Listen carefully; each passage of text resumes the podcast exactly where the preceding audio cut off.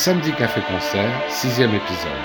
Bonjour à toutes et à tous. Chaque samedi, je vous raconte l'histoire de la Scala, ce lieu magique qui n'a cessé de se réinventer au fil du temps pour devenir l'actuelle Scala Paris. Depuis décembre 1936, la Scala est devenue un splendide cinéma art déco sous la houlette architecturale de Maurice Griden. Mille places sous un ciel galactique et dans des murs bleu nuit rehaussés d'étoiles dorées. L'écran couvre tout le mur en fond de scène, soit 15 mètres de largeur et 10 mètres de hauteur. Il dissimule un énorme système de son pour plonger les cinéphiles dans les œuvres des meilleurs cinéastes. En 1945, la Scala projette l'un des chefs-d'œuvre de Marcel Carnet, Les Portes de la Nuit, dont la partition est signée de Joseph Cosma, une musique qui nous ressemble. Écoutons-la, interprétée par l'Orchestre Philharmonique de Radio France, dirigé par Bruno Fontaine.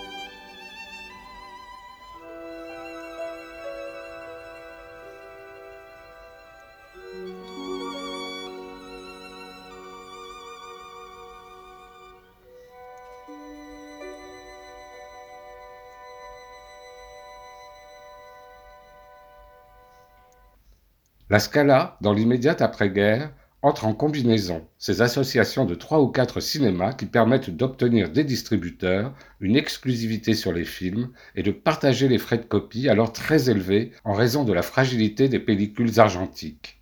Les plus grandes combinaisons associent des salles qui permettent de couvrir au mieux la capitale. La société Roux, qui dirige la Scala, exploite aussi dès 1946 le Vivienne, dans le quartier de la Bourse, le Helder, tout près de l'Opéra, et le Balzac un jet de pierre des Champs-Élysées, ces deux-là ayant été construits comme la Scala par le même Maurice Griden.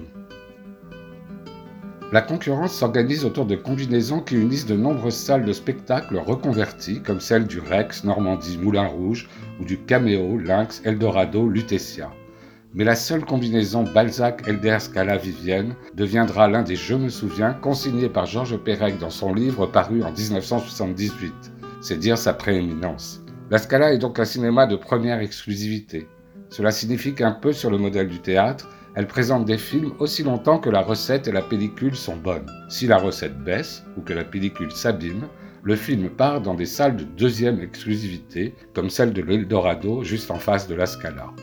Notre cinéma est ouvert tous les jours, de 14h à 2h du matin. C'est le temps partageux du cinéma permanent.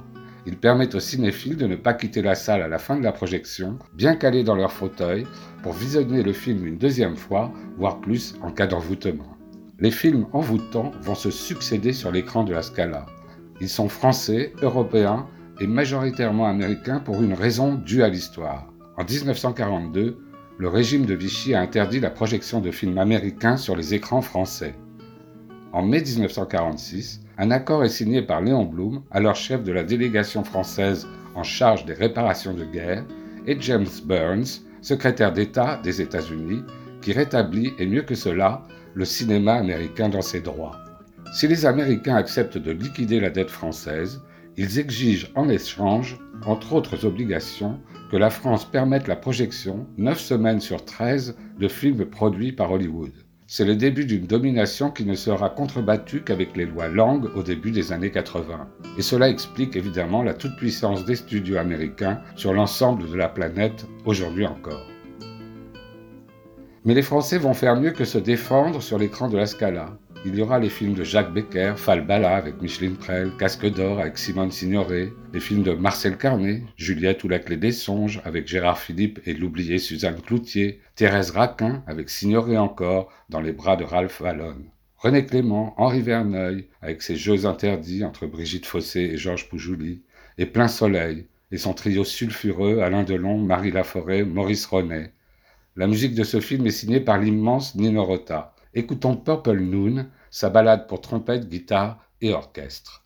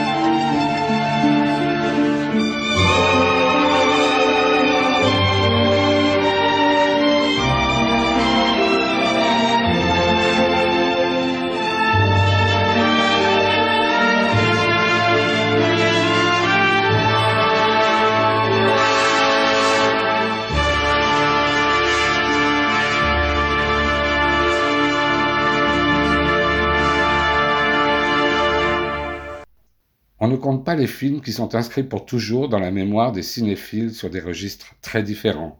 Jour de fête de Jacques Tati, La Ronde de Max Ophuls, Les Tontons Flingueurs de Georges Lautner ou Le Journal d'une femme de chambre de Louise Buñuel, coécrit par Jean-Claude Carrière, l'une des mémoires de la Scala à laquelle ce podcast et l'écriture du livre qui l'a précédé doivent tant.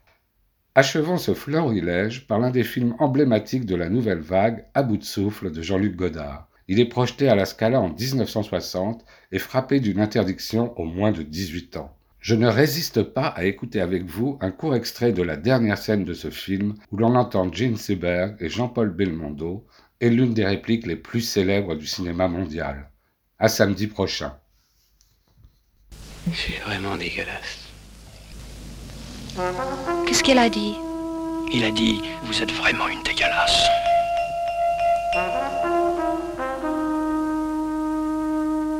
Qu'est-ce que c'est dégueulasse?